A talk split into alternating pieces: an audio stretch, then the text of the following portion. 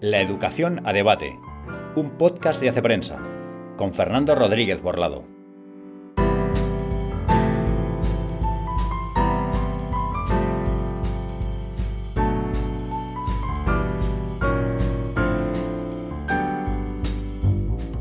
Muy buenos días y bienvenidos a un nuevo capítulo de La educación a debate.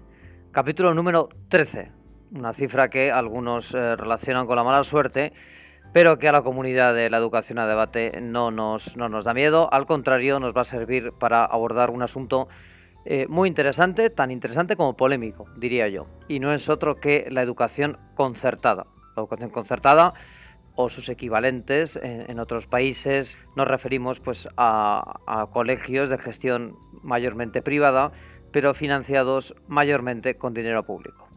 Y este episodio sirve de alguna manera pues, eh, como colofón del anterior, en el que nos preguntamos si es necesario que exista la enseñanza privada y si es necesario que exista la enseñanza pública. Sirve como colofón porque, porque esta es la tercera alternativa, podríamos decir, ¿no? la enseñanza concertada. Si escuchaste el episodio anterior, pues tendrás un mejor contexto para, para adentrarte en el de hoy, pero si no, no te preocupes porque tampoco es, es necesario.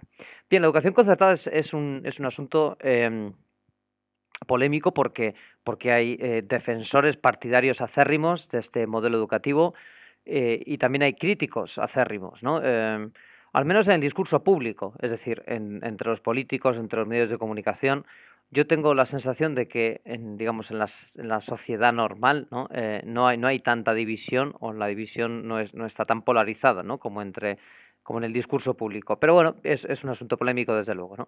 Eh, y en este tema, yo lo digo desde el principio, voy a defender mi posición eh, con entusiasmo, con pasión. Entusiasmo porque me parece un, debate necesario y en el que, por desgracia, abundan las medias verdades. Y también con entusiasmo porque, porque me toca en lo personal. Yo soy profesor de un centro concertado y, me duele que desde algunos sectores, pues a veces no se haya utilizado a esta red un poco como, como saco de boxeo o como chivo expiatorio eh, de todos los, fin, de todos los problemas de la educación. ¿no? Muchas veces generalizando lo que no es generalizable o confundiendo churras con merinas.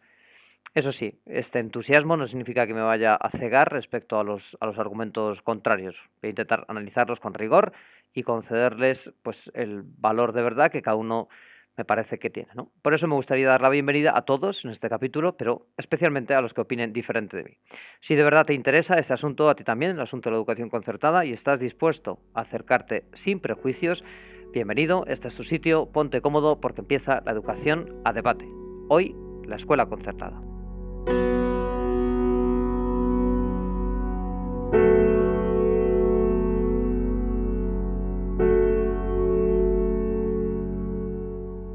Ya hemos definido lo que es la educación concertada, centros de gestión privada pero de financiación pública. Pero antes, antes de, pasar a lo siguiente, creo que viene, eh, viene bien dar algunos datos ¿no? Eh, que muestren pues, la extensión de este tipo de colegios en el mundo. Eh, además de España, la, red concertada, la, enseñanza concertada está bastante extendida pues, en países como Reino Unido o como Estados Unidos o como Bélgica o Francia, dentro de Europa. Y luego también, claro, eh, hay otros países donde en teoría no existe apenas eh, red concertada, estoy pensando por ejemplo en países del, norte de Europa, pero eh, donde los centros públicos gozan pues de bastante más autonomía en su gestión, incluso en cuestiones de, currículum, de diseño del currículum, o de gestión de los recursos económicos, o incluso de contratación o despido de, de profesores. Pasa esto, por ejemplo, en Finlandia o en Países Bajos, ¿no? dos países que además tradicionalmente en las pruebas PISA pues eh, obtienen buenos resultados. ¿no? Claro, en, estos países, en Finlandia o Países Bajos, eh, que son países, por cierto, a los que se alude muchas veces ¿no? para, para demostrar supuestamente que no es necesaria la presencia de la red concertada ni privada para obtener buenos resultados. ¿no? Eh, pues en estos países, hay que decirlo, los, colegios públicos a veces se parecen más, en, modo de funcionamiento práctico, se parecen más a los concertados de aquí de España que a los públicos. ¿no? Casos a destacar, pues pienso por ejemplo en, Estados Unidos y las llamadas charter schools. Charter schools son mm, escuelas parecidas, digamos, a las, a las concertadas. Eh, aquí en España se estructuran en torno a un, proyecto educativo más particular, podríamos decir, más definido que el de los centros públicos. Eh, eso sí tiene una, digamos, una diferencia, tiene un carácter especial y es que eh, generalmente, no siempre, pero se encuentran en zonas pobres, en zonas depauperadas y también por eso mismo atienden a un, a un alumnado pues, eh, más pobre y también con más, más porcentaje de inmigración. Y a pesar de estos condicionantes que podrían, digamos, podrían lastrar ¿no? la, la consecución de buenos resultados, porque siempre es, obviamente, ¿no? es, más difícil atender alumnos eh, con necesidades educativas especiales, especialmente si no conocen el idioma bien o lo que sea. ¿no? Eh, pues a pesar de esto, digo, suelen obtener la Charter School buenos resultados, mejores resultados que, la media de las escuelas públicas de, su zona. Eh, en parte quizá por, por un cierto clima de disciplina, que es, fama, ¿no? que, las Charter School pues, cultivan más este este clima de disciplina, una cultura propia de centro, eh, también por la mayor exigencia de los profesores. Eh, bueno, el caso es que eh, las charter schools se podrían equiparar, más o menos, ya digo, con sus diferencias a las concertadas en España. Y también más o menos son parecidas las llamadas academies en Reino Unido, que esto fue una reforma aproximadamente a final de los 90, el gobierno de Tony Blair pues decidió crear este, este, tipo de, de, escuelas, las academies, y de hecho pasaron a ser pasaron a ser academies, algunos de los centros públicos, digamos que estamos teniendo peores resultados, ¿no? Se convirtieron en, estas academies, que son también pues, centros con, financiados con dinero público, pero, pero gestionados eh, privadamente, ¿no? Bueno, y en España, en España, pues eh, actualmente más o menos el 25% de, de, los estudiantes en, en, enseñanzas no universitarias, es decir, infantil, eh, primaria, secundaria, bachillerato, estudian en, un centro concertado en primaria y en la ESO, de hecho, es un poquito más, está cerca del, del 30% y en cambio en, formación profesional, bachillerato infantil hay, hay un porcentaje menor. ¿no? ¿Y la historia cuál es? Pues la historia es que en 1985 em, se aprueba la Ley Orgánica Reguladora del Derecho a la Educación, también llamada comúnmente la LODE. La, aprueba el gobierno socialista de, de, Felipe González y allí en esa ley es cuando se establece el nacimiento de, de esta red concertada. ¿no?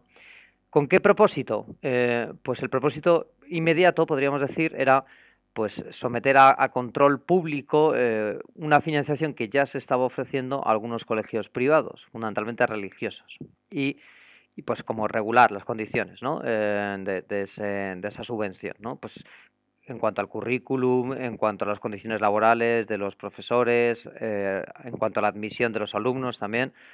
Pero claro, más allá de esa finalidad inmediata, se puede decir, sobre todo a la vuelta de los años, pues que la, escuela concertada ha venido a garantizar en la práctica pues algunos derechos educativos que, están consagrados en, en, la Constitución.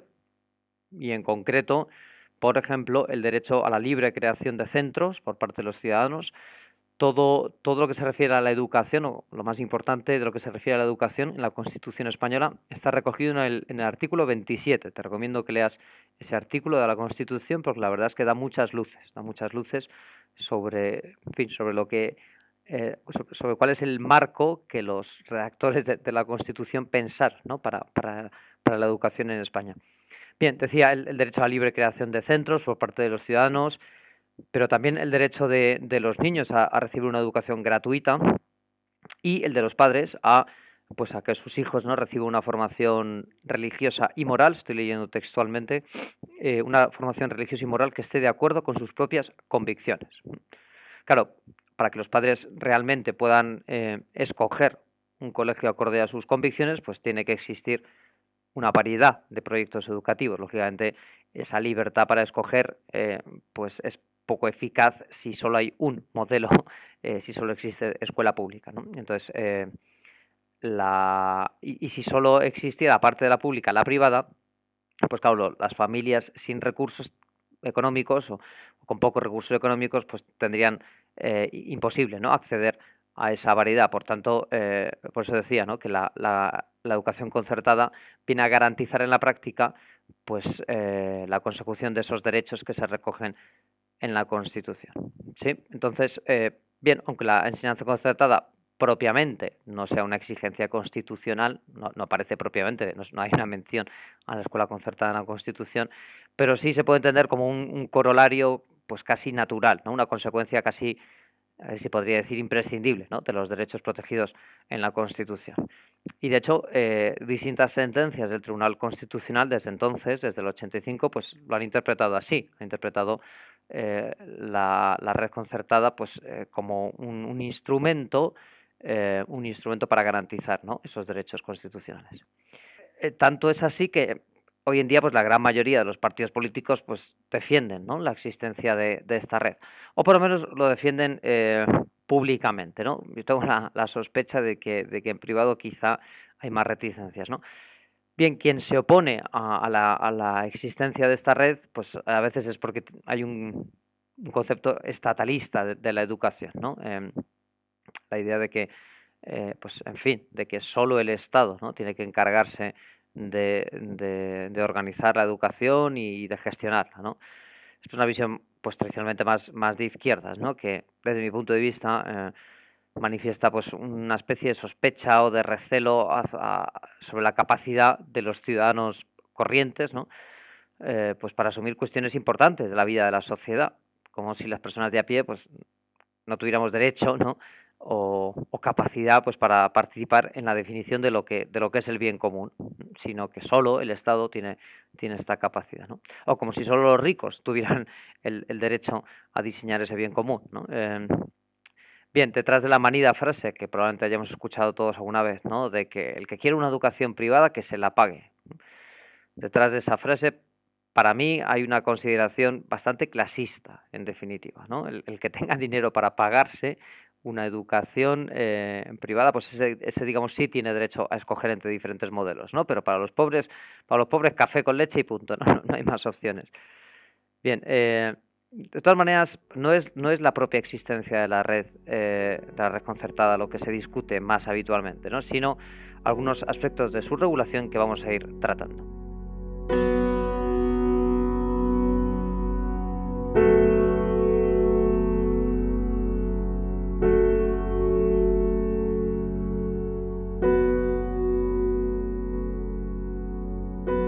Concreto, el debate en torno a la concertada suele tratar sobre dos temas.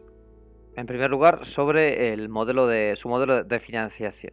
Eh, cuánto se paga por estudiante eh, en comparación con la, con la pública, ¿no? cuánto paga el Estado eh, por estudiante en comparación con lo que paga por cada alumno matriculado en la escuela pública. Pero sobre todo las, las, llamadas cuotas que, que, pagan las familias, ¿no? si son obligatorias o no, y si esto pues, supone al final una barrera para las familias más pobres, ¿no? A las que eh, pues esta cuota como que les disuadiría de, ir a estos centros y por tanto no eh, provocaría en el fondo pues una, segregación por motivos económicos ¿no? Eh, las familias más pobres tendrían que, que, escoger los centros bueno que escoger que, ir a, los centros públicos ¿no?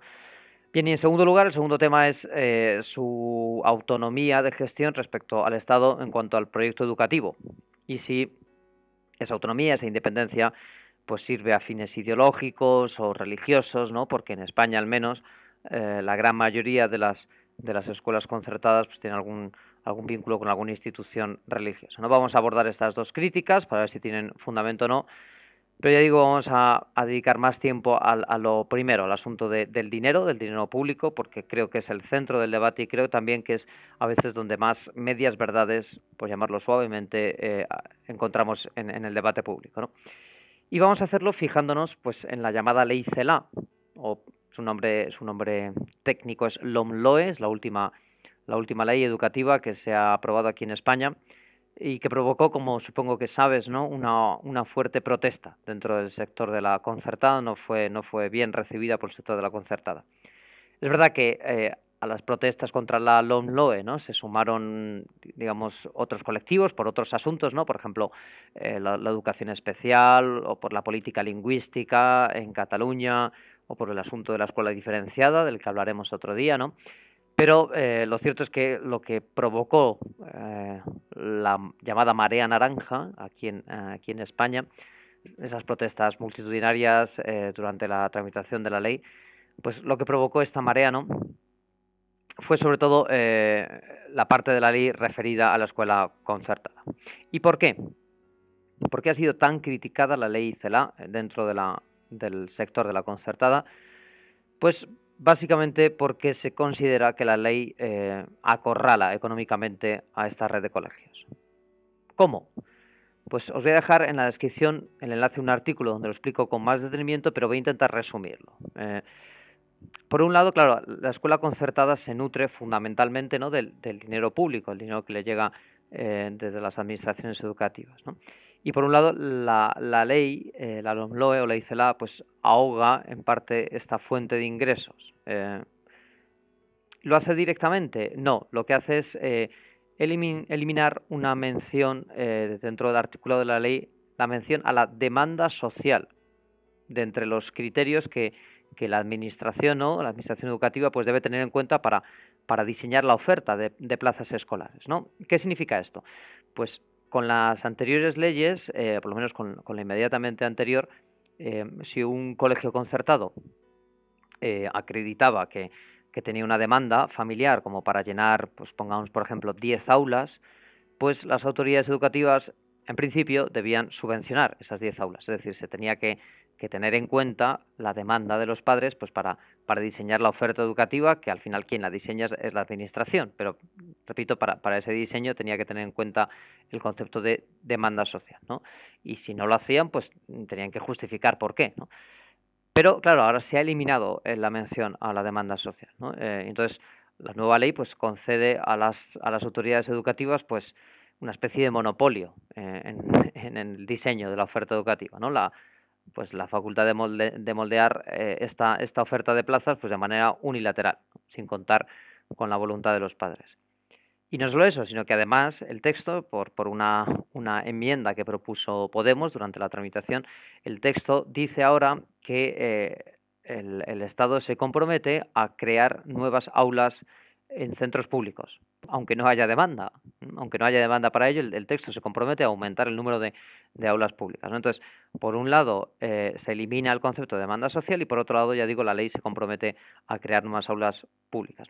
Lo segundo, el compromiso de, crear más plazas públicas en los próximos años, pues claro, probablemente eh, provocará que una vez creadas esas plazas, pues las autoridades eh, acudan al, criterio de, rentabilizar la inversión hecha, pues para justificar el, derivar alumnos a esas plazas.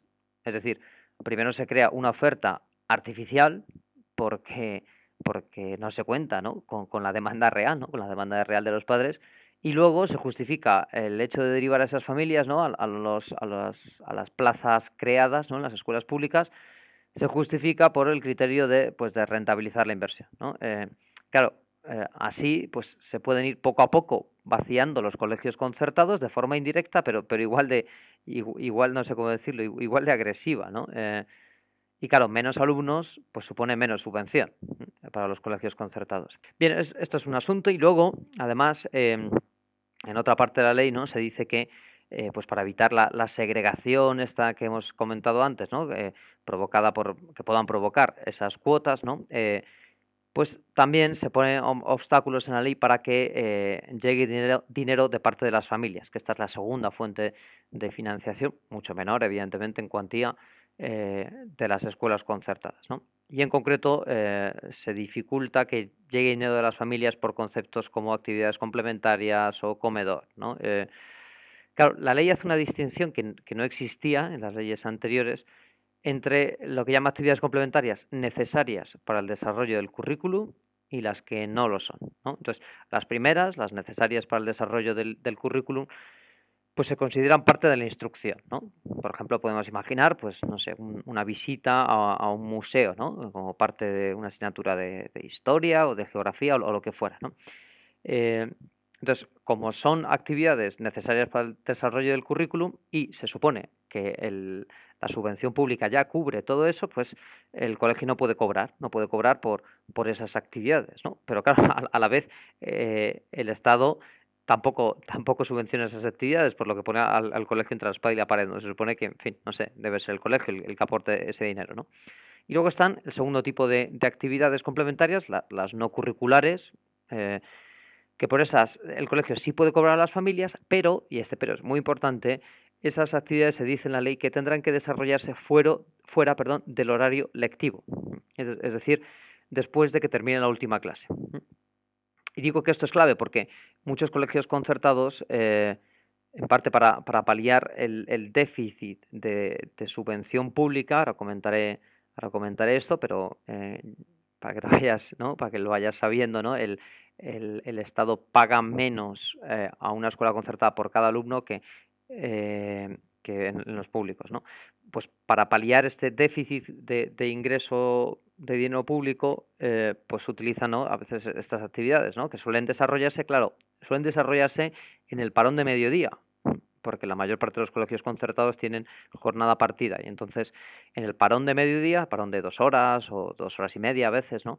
Eh, pues se desarrollan estas actividades complementarias. Pero, pero em, si se pasan al, al final, al final del día, o sea, si, si, se prohíbe, como se hace en esta ley, ¿no? que esas actividades complementarias eh, se desarrollen dentro del horario lectivo, pues va a haber muchas menos familias ¿no? que las van a que las van a, comprar, por decirlo así. ¿no? Y es una pena porque eh, a las familias, pues en general, al menos es el caso que yo conozco, pues les viene fenomenal el, este horario de mediodía, ¿no? En vez de, en vez de estar parados durante una hora y media, antes o después de comer, pues sus hijos desarrollan eh, pues desde refuerzos curriculares, actividades deportivas, artísticas, ¿no?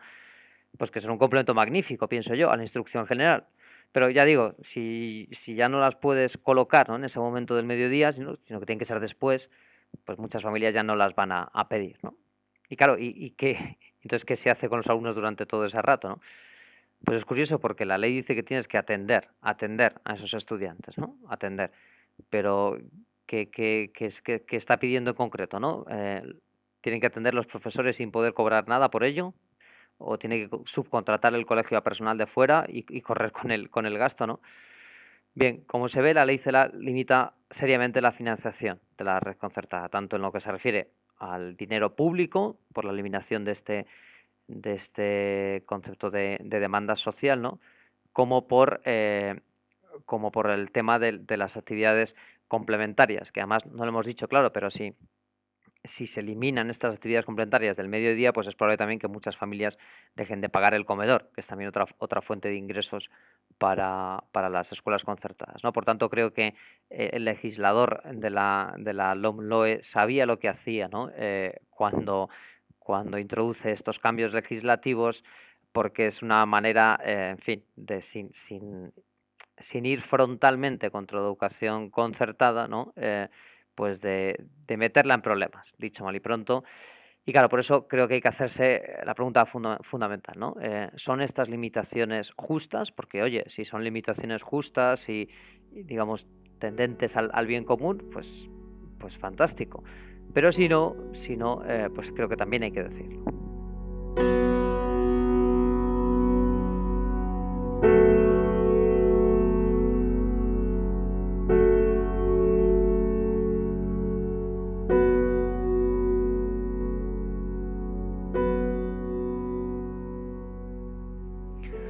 Vamos a, valorar primero esto de, la eliminación de la demanda social como criterio para diseñar la oferta de plazas. Esto unido también a lo otro que hemos, que hemos dicho que hace la ley de comprometerse a crear más plazas públicas. Eh, lo primero, lo de eliminar el concepto de, demanda social, pues ya lo hemos dicho, ¿no? Permite a las, autoridades pues, diseñar eh, la oferta de manera unilateral, sin contar con, con las preferencias de los padres. Y sinceramente, ya esto mismo me parece, me parece incorrecto.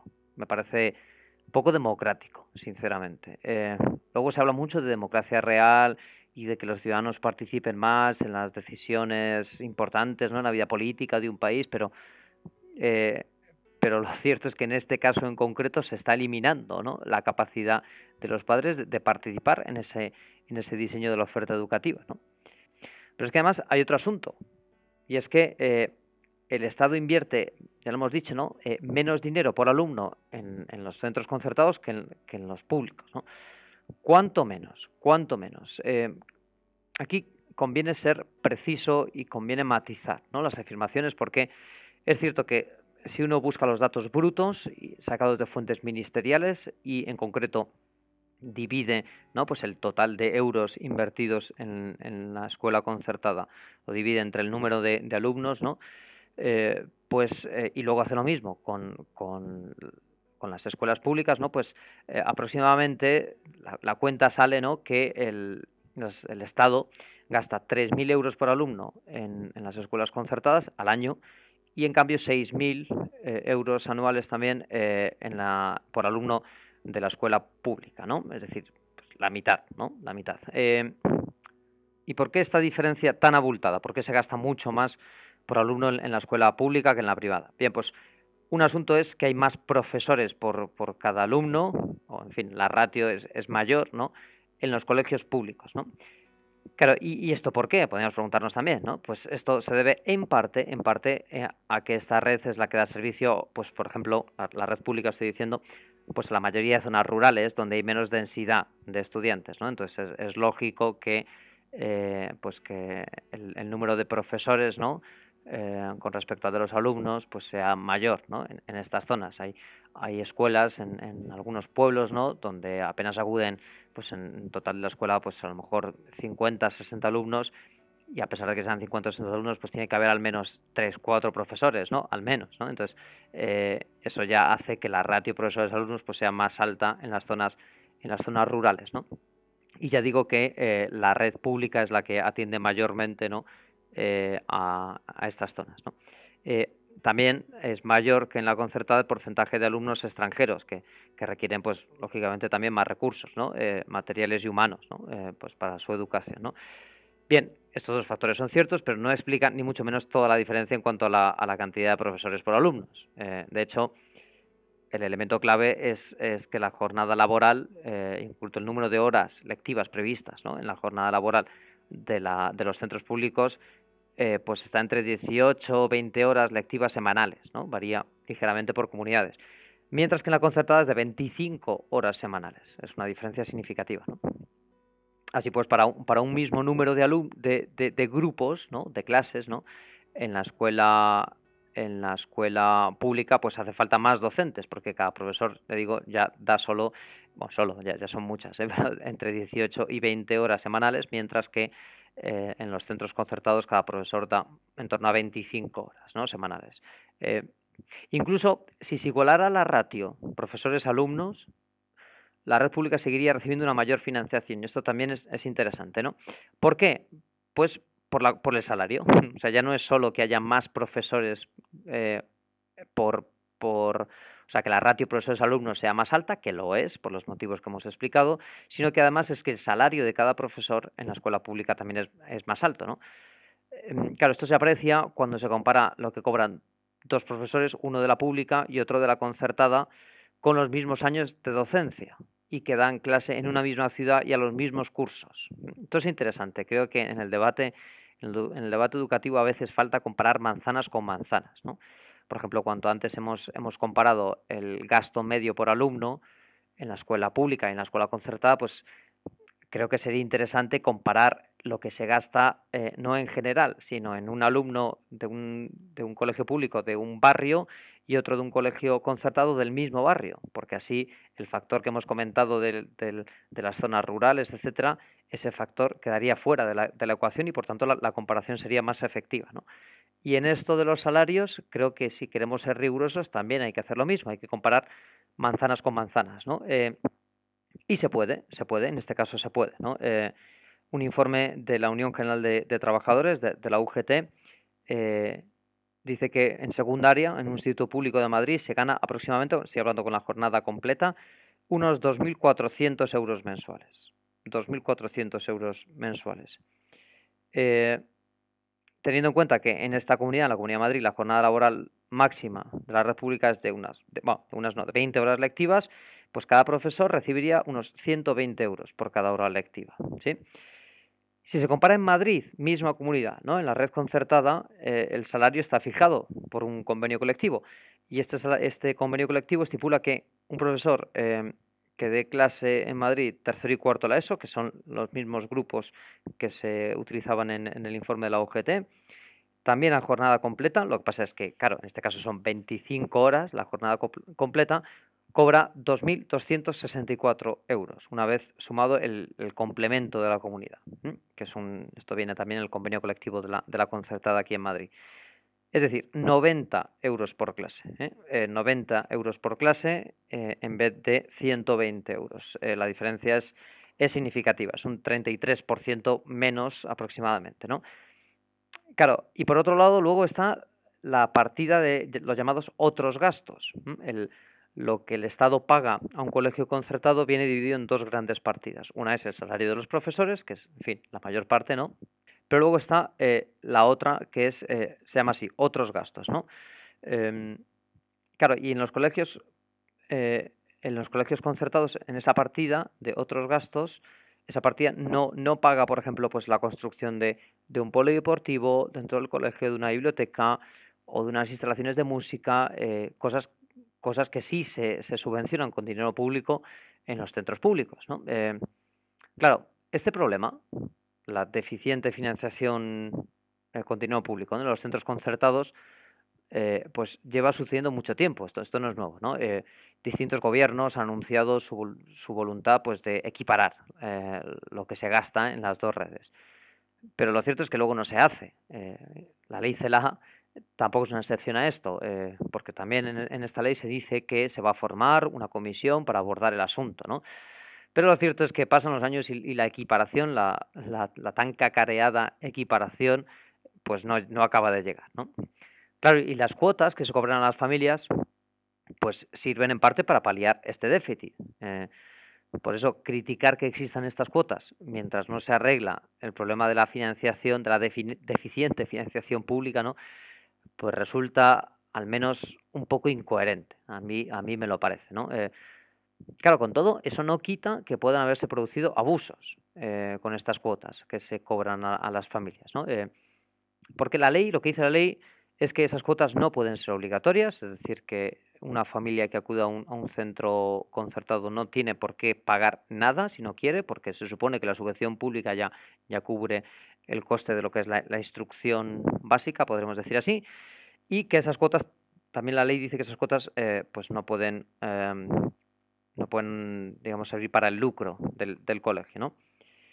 Y sin embargo, un estudio publicado, un estudio en dos ediciones, publicado por, por CEAPA y por CICAE, eh, es decir, una organización de familias de escuelas públicas, eso es CEAPA, ICICA es una organización de centros de colegios privados, ¿no? Ya es significativo eh, que los dos sectores hagan causa común en este asunto, pero bueno, pues este informe dice que eh, se publicó uno en 2020, otro en 2021, y eh, dice que la gran mayoría de centros concertados que han consultado, pues cobran estas cuotas, ¿no? y además no explican, la gran mayoría también, no, explican que, que, esas cuotas son voluntarias.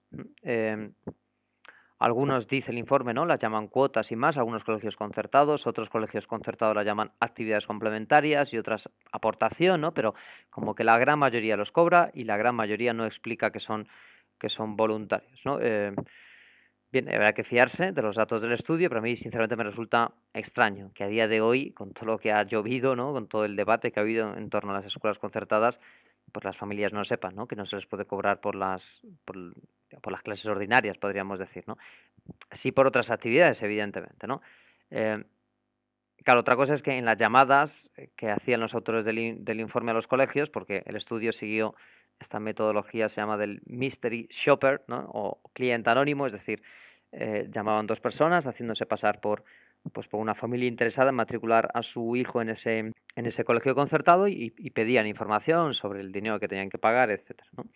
Eh, pues digo, otra cosa es que en esas llamadas, pues también me, parece lógico ¿no? que, los colegios no siempre dirán todos los detalles, eh, no porque tuvieran nada que ocultar, sino porque eh, lo habitual no es que eh, los colegios, supongo que los de todo tipo, no, cierren las plazas ¿no? por teléfono, sino que se entrevista presencialmente a, los padres o se les, se les pide que vayan al colegio, ¿no? Y supongo que en esas entrevistas presenciales pues sí que se hubieran dado más detalles, ¿no? Pero bien, en cualquier caso, a mí, conste, eh, me parece fantástico que se denuncien las prácticas irregulares, eh, sean más o menos frecuentes. Si son más frecuentes, pues, pues eh, entonces es más necesario todavía ¿no? que se denuncie. y que se explique a la sociedad pues, por qué se puede cobrar y por qué no. Eso me parece fantástico, creo que es un ejercicio de, transparencia y es que además es necesario. ¿no?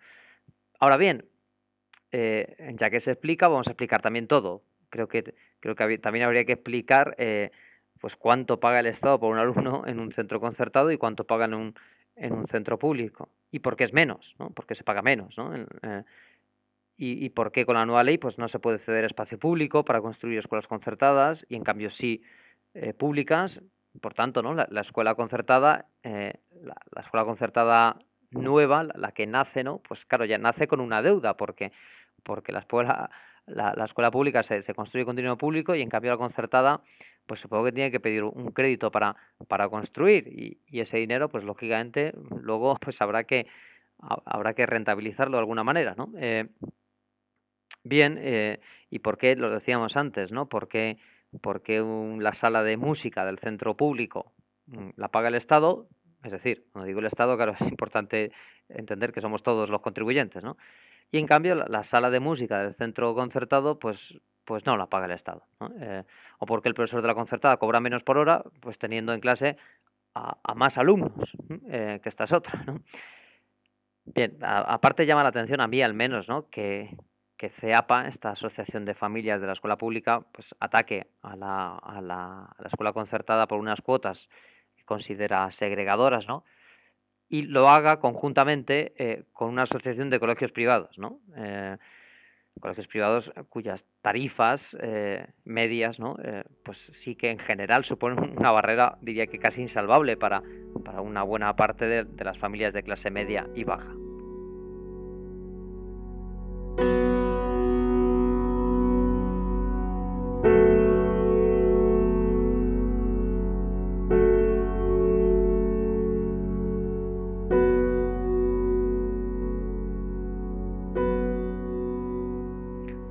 Fin, como ves, hay mucho que decir, mucho que decir sobre la escuela concertada. Creo que es un debate muy interesante porque toca a temas como, pues, como la libertad de los ciudadanos para decidir ¿no? qué, escuela quieren, eh, la libertad en concreto de los padres, ¿no? Para escoger entre la oferta educativa y, cómo, cómo se diseña esa oferta educativa. En fin, toca derechos constitucionales, por eso creo que es un debate muy interesante y da para hablar horas y horas. Pero hasta aquí, hasta aquí el capítulo de hoy, no tenemos tiempo para más. Eh, como os había prometido al comienzo, ha sido un capítulo intenso, un capítulo sobre un tema polémico. Eh, sinceramente me gustaría escuchar eh, vuestras opiniones al respecto y especialmente si son contrarias a las mías, porque, en fin, lo he dicho desde el principio, me gustaría que, pudiera existir en la educación y también en otros temas, pero ahí me toca directamente el de la educación, pues un debate eh, un debate rico, un debate riguroso, un debate profundo, un debate, eh, en fin, sin, sin, sin, palabras demasiado altas. ¿no? Eh, ya sabéis que me podéis dejar pues una nota de voz a través de Spotify o escribirme a redacción arroba aceprensa.com y, ya está, y nos vemos, nos oímos, mejor dicho, en dos semanas, cuando hablaremos de los diferentes problemas de los chicos y de las chicas en, las, en, la, en la, escuela eh, y lo que la enseñanza mixta o la enseñanza diferenciada pues pueden hacer ¿no? Eh, por ellos, ¿no? por los chicos, por las chicas, con eh, como cada uno de estos dos modelos ¿no? pues puede atender de manera diferente a estos problemas. Mientras tanto, pues disfrutad, disfrutad de esta incipiente primavera de los buenos amigos, de los buenos libros, eh, de Hace Prensa, por supuesto. Yo soy Fernando Rodríguez Borlado y esto ha sido La Educación a Debate.